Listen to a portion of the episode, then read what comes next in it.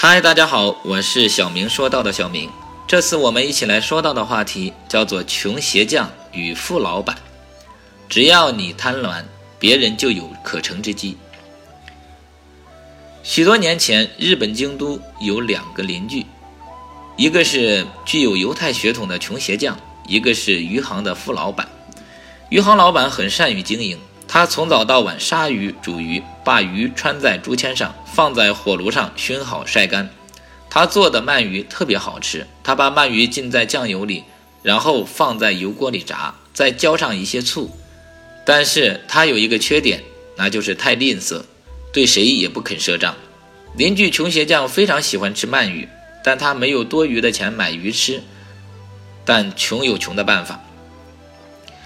一天中午到了吃饭的时间，穷鞋匠走到鱼店老板的家里，从怀里掏出一块米饼，坐到熏鱼的炉子边，一边和老板闲聊，一边贪婪地吸着熏鱼的香味。这味道多好啊！鞋匠用鱼的香味就着米饼吃，就好像自己嘴里有一块又肥又嫩软的鳗鱼一样。鞋匠都到鱼老板家里来吸熏鱼的香味。吝啬的鱼老板发觉了鞋匠的计谋，就决定无论如何也要收他的钱。一天早晨，鞋匠正在补鞋，鱼老板走到鞋匠家，默默地交给他一张纸，上面写着：“鞋匠到鱼店里去过几次，吸了几次熏鱼的香味。”先生。这张纸为什么交给我？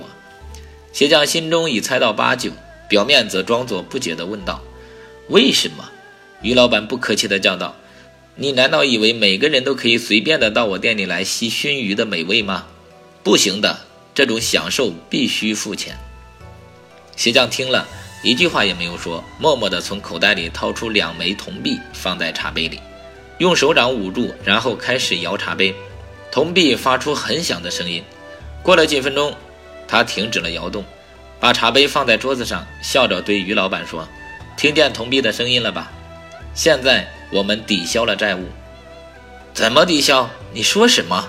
你不肯付吗？我已经付给你了。生活中，我们每个人都会遇到耍无赖或无理取闹的人，对待这种人，千万不能妥协，更不能屈服，而应该坚决地以其人之道。”还治其人之身呐！非常感谢您的订阅和聆听，我是小明，我们下次再见。